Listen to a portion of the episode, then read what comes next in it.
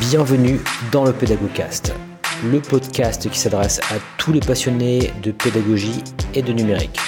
Je partage avec vous des pots cours, des interviews, des lectures et des idées en relation avec le e-learning. Le Pédagogcast est disponible sur iTunes, SoundCloud et YouTube. C'est parti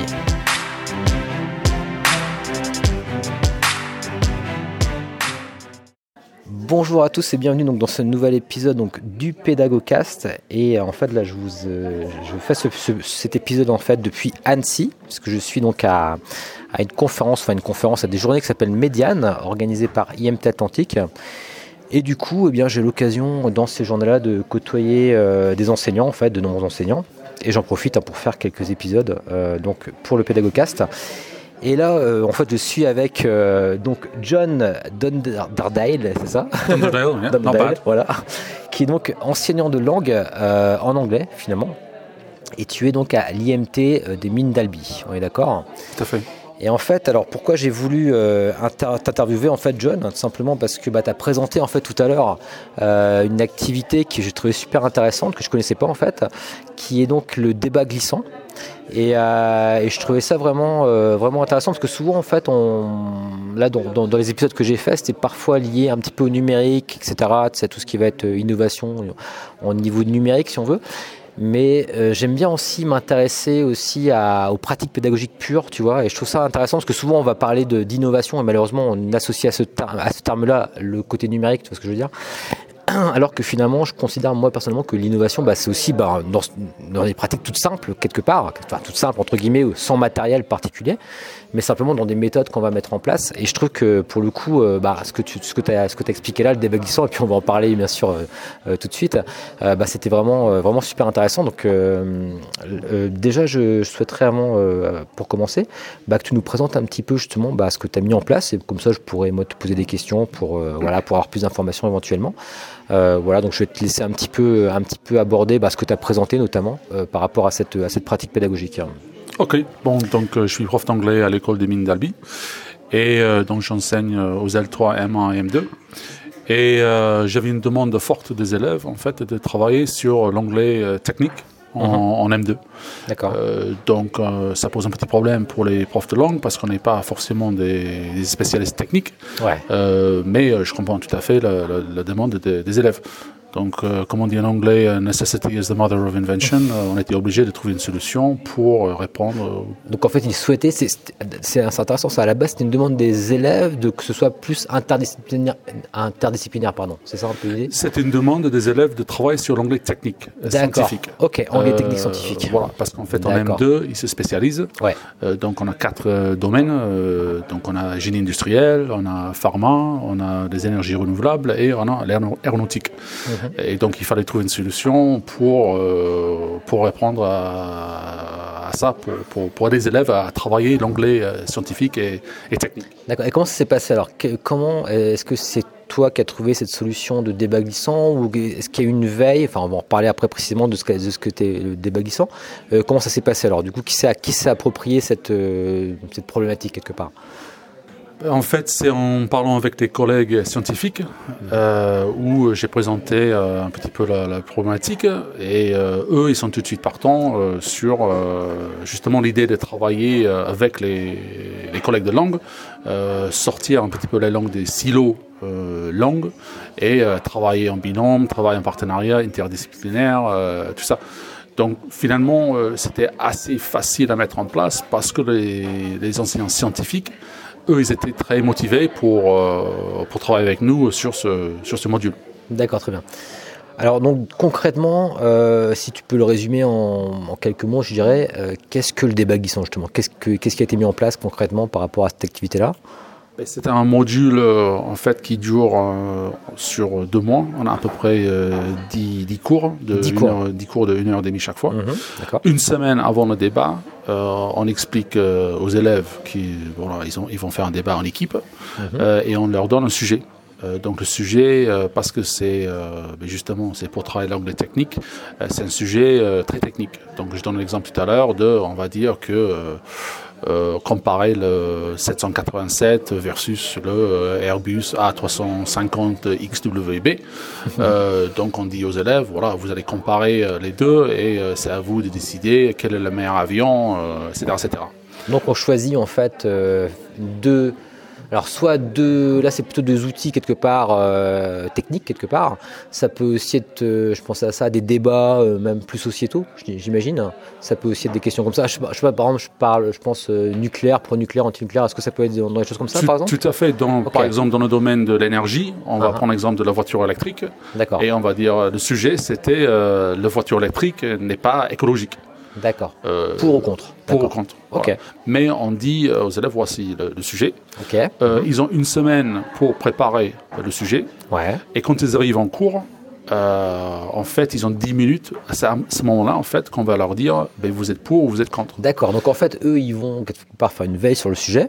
Donc, c'est-à-dire, euh, quand tu parles des deux avions, par exemple, ils vont analyser pourquoi pas les deux avions, leurs capacités, etc., leurs caractéristiques. Et ce n'est qu'après, finalement, ils vont, ils vont peut-être avoir leur avis personnel, mais on va leur imposer. Ça, c'est important. Parce que c'est vrai que sinon, ça pourrait euh, il pourrait arriver que tous les élèves soient pour quelque chose, on va, on va dire. Donc là, on leur impose, on leur dit non, dans, dans, le, dans le débat glissant, tu vas être contre ou tu vas être pour. Donc c'est nous qui décidons, quelque part l'enseignant qui décide.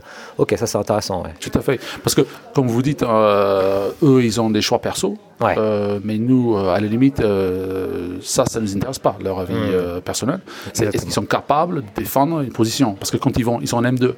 Donc, pour les professionnaliser, ils vont quitter l'école, ils vont être embauchés et ils vont avoir des chefs qui leur disent euh, d'aller défendre des projets où peut-être euh, personnellement ils ne sont pas convaincus, voilà. mais euh, on ne leur demande pas leur vie personnelle, on leur demande de défendre un projet. On n'est pas sur de l'éthique, on va dire, pure. voilà, c'est vraiment l'idée de jouer le jeu, c'est un jeu de rôle finalement quelque part. D'accord, donc, donc on a bien compris, donc au départ on va, on va trouver une thématique, trouver un sujet, d'accord. Ensuite donc ils, ils travaillent cette thématique-là, ils apprennent donc le jour J euh, pendant la séance qui va durer une heure et demie s'ils sont pour ou ils sont contre. Et ensuite, donc, qu'est-ce qui se passe? Donc, euh, on demande le cours, on dit euh, équipe A, vous êtes pour, équipe B, vous êtes contre. Vous avez 10 minutes maintenant pour structurer vos arguments.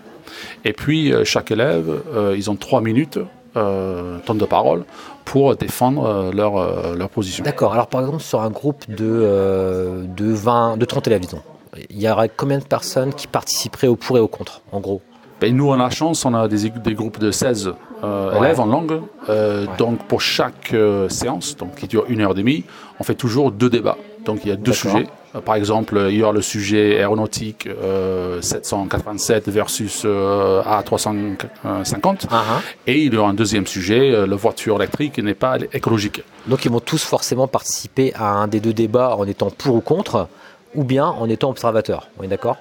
Voilà, donc si euh, vous avez équipe A contre équipe B, euh, mhm. les autres qui ne sont pas en train de faire le débat, mhm. eux, c'est le, les gens qui vont écouter, c'est l'audience. Mhm. Et on va leur demander à eux, avant que le débat commence, est-ce que vous êtes pour ou contre? Est-ce que vous êtes euh, de quel côté du, du débat?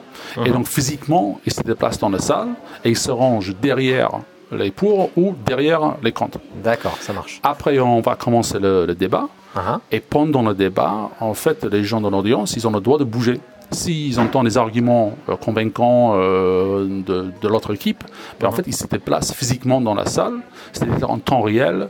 Les étudiants, ils vont voir s'ils sont en train de hmm. gagner le débat. Donc ils ont le feedback quelque part. Il y a le feedback Immédiat. Immédiat. Euh, alors, ce qui est aussi important que j'ai noté, donc si on est bien d'accord, euh, chaque personne va parler trois minutes, c'est vraiment chronométré. C'est-à-dire que si quelqu'un le met en place, que là on parle notamment des enseignants qui pourraient éventuellement le mettre en place, c'est vraiment chronométré. Euh, c'est un débat où il y a, c'est un peu comme un battle si on veut, donc une personne qui va parler 3 euh, minutes, l'autre personne qui va répondre 3 euh, minutes, etc. etc. Donc c'est comme ça que ça se passe. C'est très strict en fait, un des rôles du, du, du, prof de, de, langue dans ce cas-là, c'est qu'ils vont, euh, on a un timer en fait, et on mhm. donne aux élèves 3, 3 minutes pour parler. Alors ce qu'on, pour rendre l'exercice plus difficile, mhm. on, on va permettre aux autres élèves de poser des questions. Euh, donc, quand élève, notre élève veut poser une question, le temps s'arrête. Le temps que l'élève pose la question. Ok.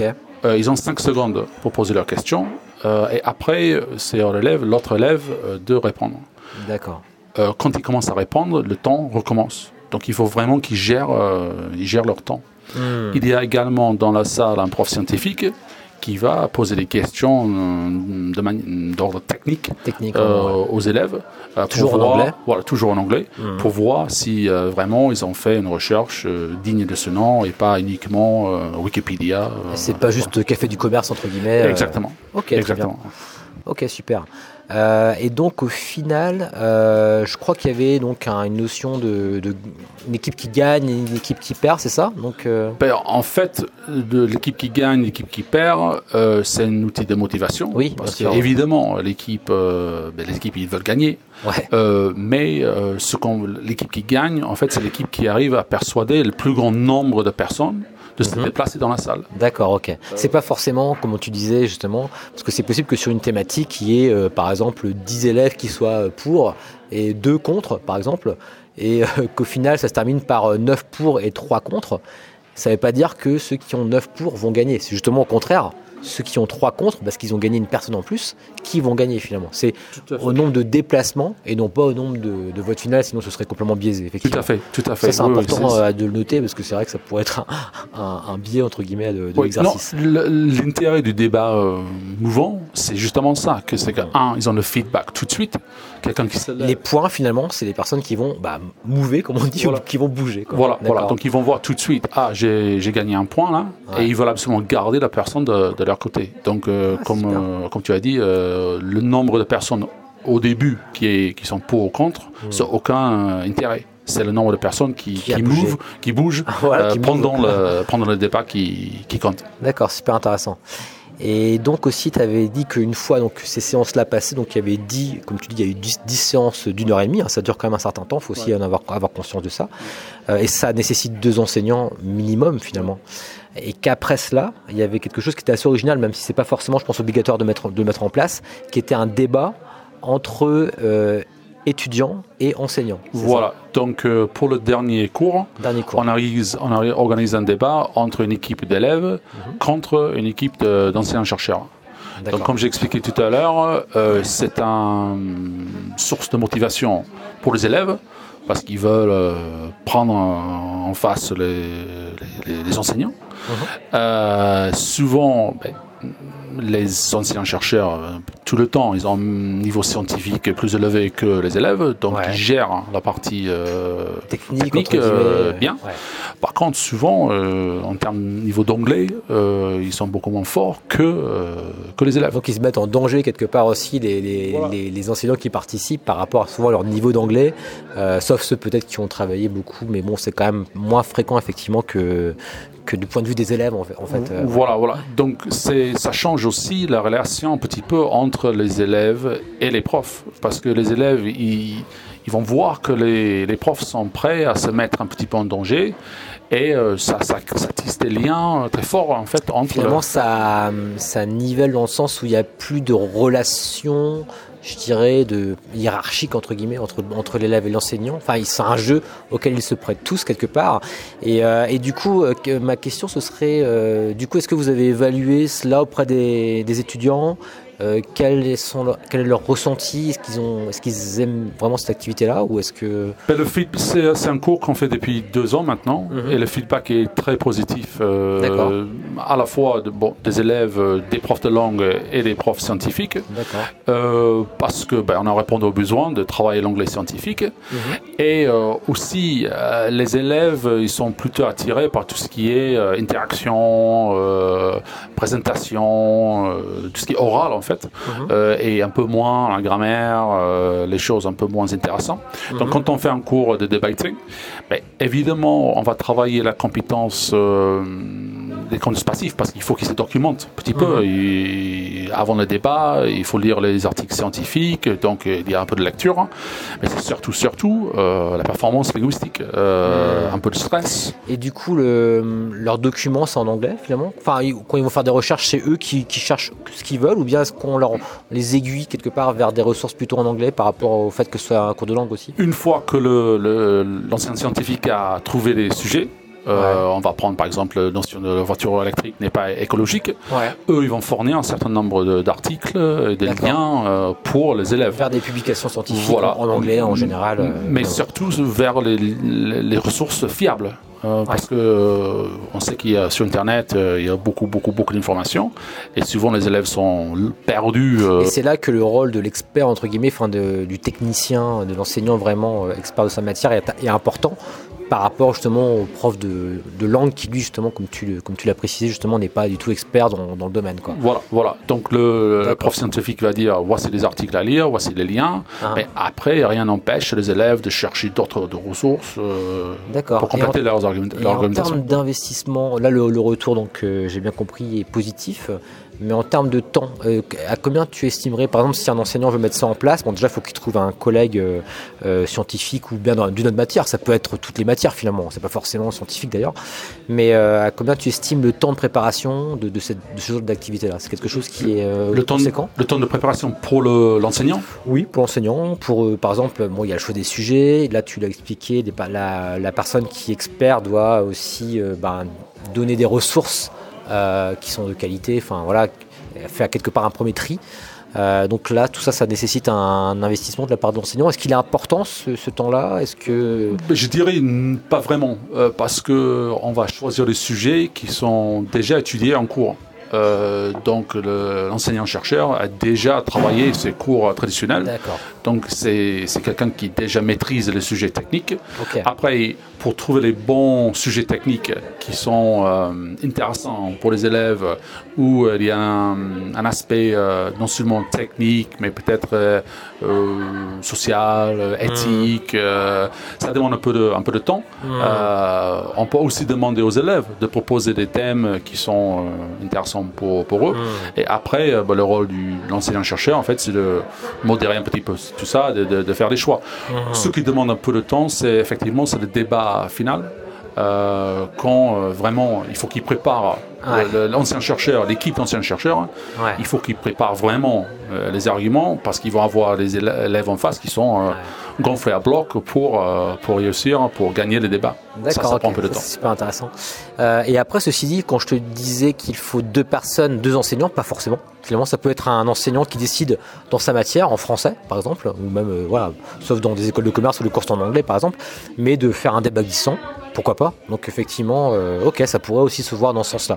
Là, vous, c'est vrai que ce qui est super intéressant euh, dans, l'expérimentation que tu as présenté, bah, c'est justement aussi ce côté euh, interdisciplinaire finalement. Parce qu'on le prône à tort à travers, mais tu vois, j'ai rarement vu quelque part, enfin ça se fait, hein, mais je trouve que j'ai je vois assez rarement finalement des expériences vraiment d'interdisciplinarité euh, aussi complète, je trouve, que, que pour le coup, ce que tu as présenté par rapport à ça. Et je trouve que ça se prête vraiment très bien. Enfin, c'est pour ça que je voulais notamment t'interviewer euh, bah, à l'anglais et puis euh, pourquoi pas scientifique ou autre, ou autre domaine.